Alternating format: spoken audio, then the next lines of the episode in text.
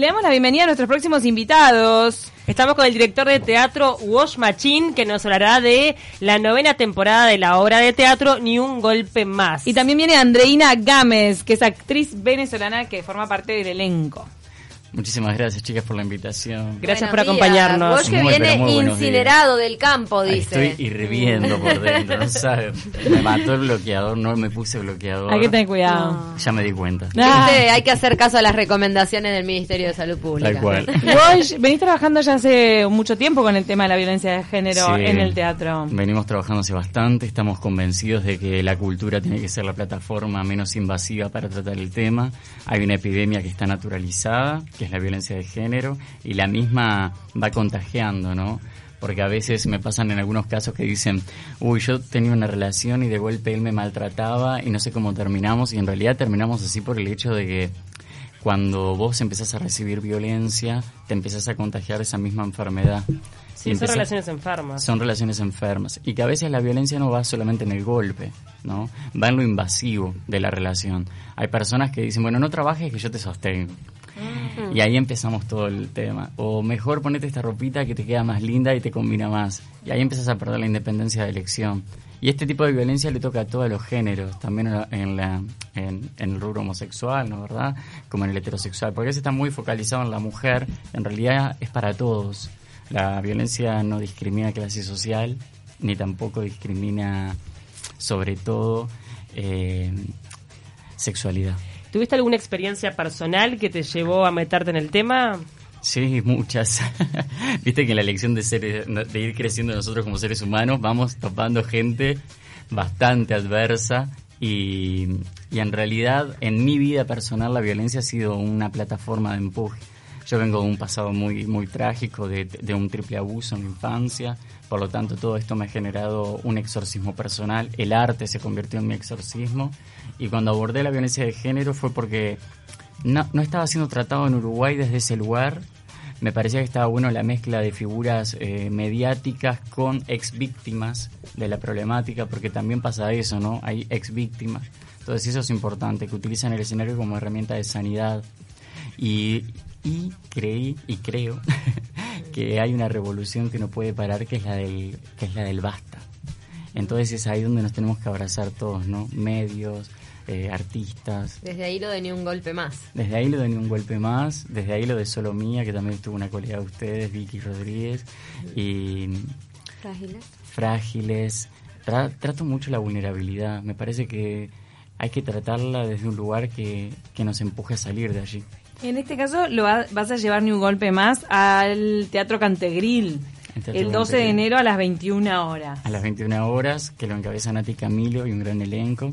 Nati que está indispuesta hoy con gastroenterocolitis. ¿Cómo hiciste para, para acercarla? Feo. ¿Fue a raíz de, de- de- No, ella ya había hecho una temporada anterior en noviembre, cuando surge lo de Nicolás. Albarracín. Pero ya había hecho una obra sobre violencia de género, ella. Mm. Increíble. Ah. Hizo tres funciones agotadas en el Teatro Metro y, y bueno, un elenco espectacular. Y justamente pasa eso, que no me sorprende cuando pasan esos casos, que después salen las, las mismas actrices eh, que fueron víctimas. Decir Porque- que es una manera de visibilizarlo en realidad la obra de teatro. Sí, creo que es una manera, viste, de tener un respirador a tiempo. Como que cuando van, se sientan y golpe ven que lo que tenían natural en la casa no era lo No natural. entonces empezás a ser sacudido y empezás a ser movilizado, viste. Y es consecuencia de eso. Eh, a ella se le ofreció también que se desvinculara si, si así lo quería, porque también creemos en la integridad del trabajo que hacemos. Eh, y bueno, no, ella decidió seguir igual para Punta del Este, así que bueno, vamos a estar ahí este domingo 12 a las 21 horas con una única función, tratando de llevar un poco de respiro, porque también está muy, hay mucho prejuicio sobre el tema de, de Punta del Este y la temporada, ¿no? Y de la Como que violencia. todo es superficial. Claro, todo es superficial, a los ricos no les pasa. Y Uh, no. no, no, Ay, sí atraviesa todo eso. Creo que no escapa a ninguna clase social. El tema, el tema, viste, que el prejuicio lo impide ver. Te dicen, Mm. no, no, no le pasa si hace unas fotos divinas. Claro. Pero ni Pampita se ha salvado, chicas, ¿no? Tal No, cual. tremendo. ¿Y a vos qué historia te toca encarnar de, dentro de estas cuatro narraciones? No, a mí me toca en- encarnar la de la violencia financiera, eh, donde mi esposo me obliga a estar con él y es porque y constantemente me saca en cara de que su dinero es de él y que yo no soy absolutamente nadie sin él. O sea, es cuestión de que hay muchas personas, muchas mujeres que se lo creen, naturalizan, dicen, bueno, pa, si él no me da dinero, ¿yo qué voy a hacer con mi vida? Yo no voy a poder salir adelante. Y cuando hay hijos es peor todavía el tema, ¿no? Obviamente. Porque prácticamente son rehenes de, de ese Claro. proveedor. Claro. Claro, obviamente. Y no, y no va por allí. O sea, yo creo que existe eh, la posibilidad de que hay muchas personas que se pueden eh, superar. Eh, obviamente, el dinero es un factor importante, ¿no? En este caso, pero si eres inteligente en este, inteligente emocionalmente, puedes salir. O sea, busca ayuda, busca apoyo en tu familia, en tus amigos, porque incluso tu círculo cercano siempre va a estar allí eh, queriendo ayudarte a salir. Y fíjate que siempre está una hermana, mira, este no puedes irte porque no no estás viendo que esto está mal. Un amigo que te dice, mira, pero tú no estás. No, no, no, no, él me ama, él me ama, él me ama. No, por ahí es mentira. O sea, siempre hay alguien que te quiere apoyar. Entonces es cuestión de prestar atención a fuera de tu círculo. ¿no? Igual también pasa a veces que el círculo cercano apa- Sí. apapacha y, y no E- ese tipo de situación de Sí. dependencia económica que a veces se da no solo con la pareja, sino con Hay una parte del historia, entorno. chicas, en la antigüedad. Yo vengo de una familia cristiana, mis papás son pastores y, y ellos siempre me contaron una historia que, que es de Gomer y Oseas. Y dice que Gomer era una prostituta y dice que este Oseas se enamoró de esta mujer que era re impura para aquella época, ¿no? Y dicen cómo, la gente decía, ¿cómo pudo salir de, ese- de esa impureza almática, emocional, esa mujer? Y cuenta la historia de esta, ¿no? Que lo único que cura es el amor.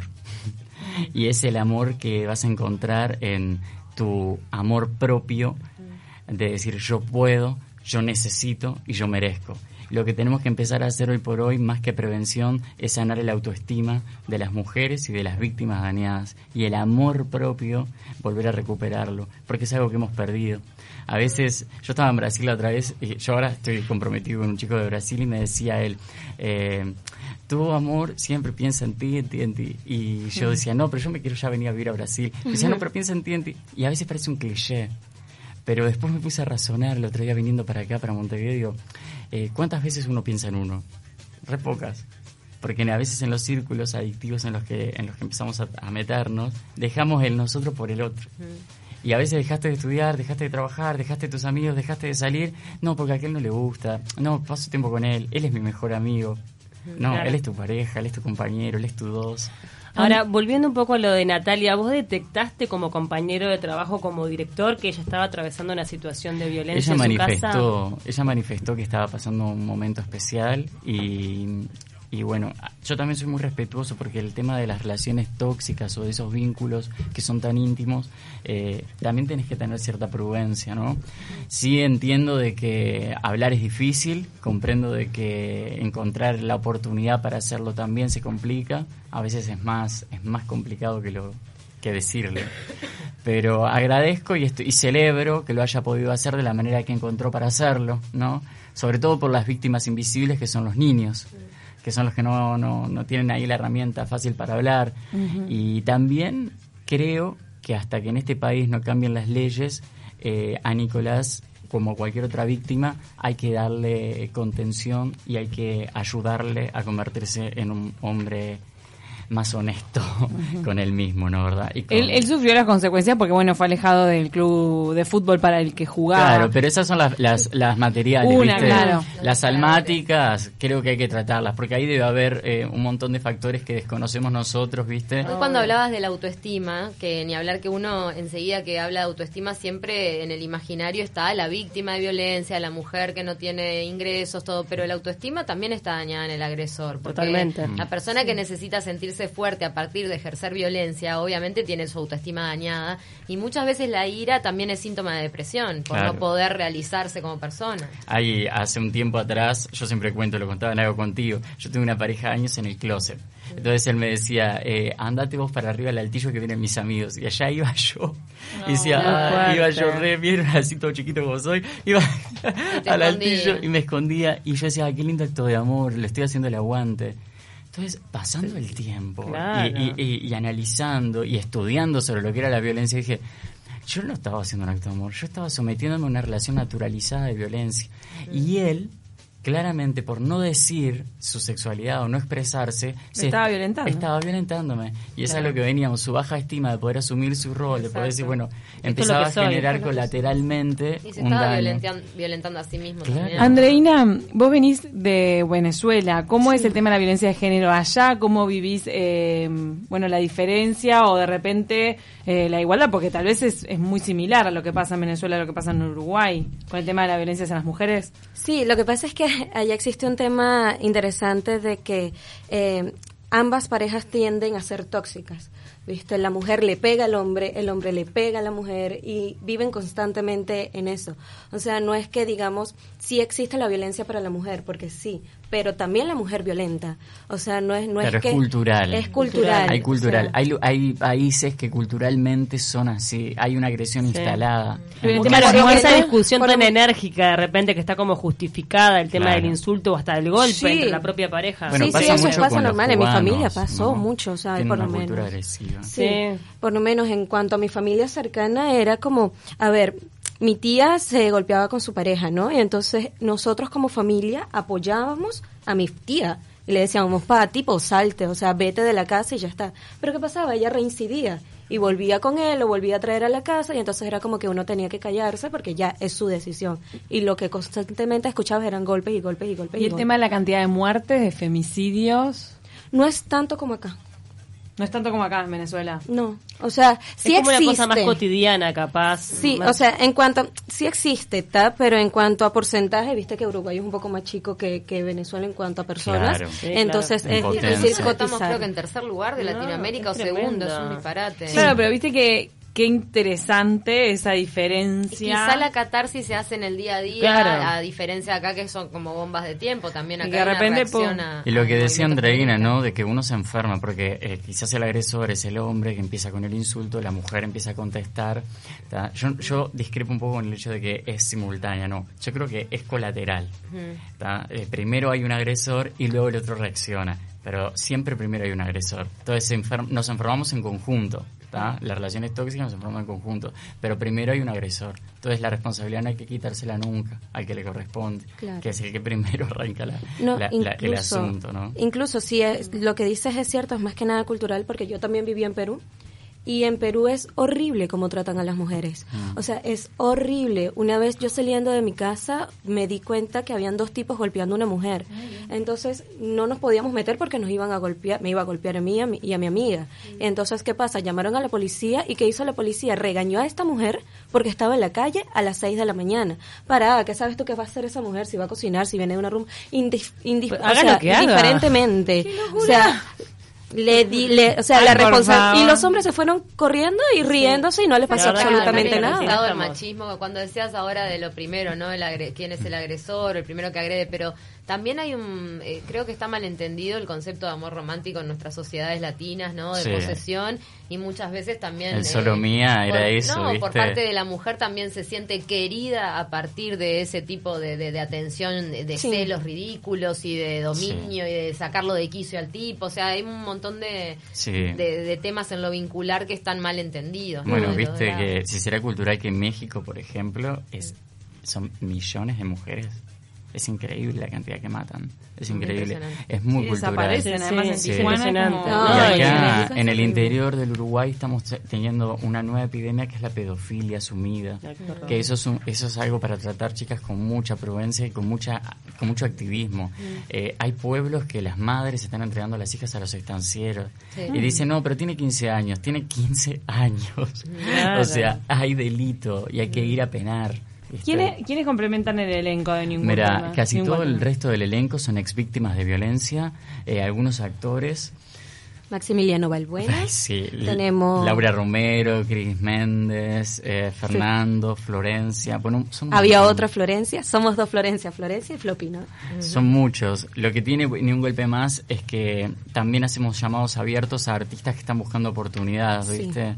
En el Teatro Metro instalé el hecho del casting como herramienta porque no estaba habiendo casting. Yo hace cuatro años que estoy ahí y no había casting, no había teatro nacional, era más bien un teatro de marca internacional y nada más con eso. Es verdad. Y no está bueno, porque somos, vivimos en Uruguay, si no, Claro. tenemos que irnos para otro país. Entonces, mientras que estemos Pero qué bueno acá... que pudiste hacerlo. Y Andreina llegó así, hiciste Sí, casting. tal cual, ¿Hace llegué. cuánto que llegaste? Eh, hoy cumple un año. ¡Feliz cumpleaños Gracias. de residente en Uruguay. ¿Cómo te sentís? Ay, divino, de verdad que es otro cambio, es otro ambiente. Mira, las personas son un poco más amables. Eh, sí, me parece, de verdad, comparado con Perú, comparado con Venezuela, son mucho más amables, muy muy tranquilos, de verdad. Son muy buena gente, muy buena Ay, onda, está contenta, se le Qué nota en semblante. Bueno, qué pena que- lo que está pasando en tu país por estas horas. Sí, ya. Este, Ay, así que locura, bueno, sí. por acá, por ahora estás a salvo. Totalmente. Nos tenemos que ir despidiendo, pero vamos a recordar entonces ni un golpe más en el Teatro Cantegril. Son 600 localidades. Sí, correcto. Así que este, me imagino que, que ya estarán a la venta las Sí. entradas. 12 Eh, de enero a las 21, 21 horas. ¿Dónde se 21 consiguen horas. las entradas? En boletería del Teatro Cantegril y Sur Hacienda. ¿A cuánto están? Sur Hacienda. Eh, em, creo, no, No te quiero, del no, yo llegué de viaje hoy, pero creo que estaba en 500 pesos. Bárbaro. Perfecto. sí. Todos invitados entonces el 12 de enero a las 21 horas allí en Cantegril. Muchas gracias No, por gracias haber estado con nosotros. espacio, por favor. Cuídate del sol. Mucho. Tanto consejo y después.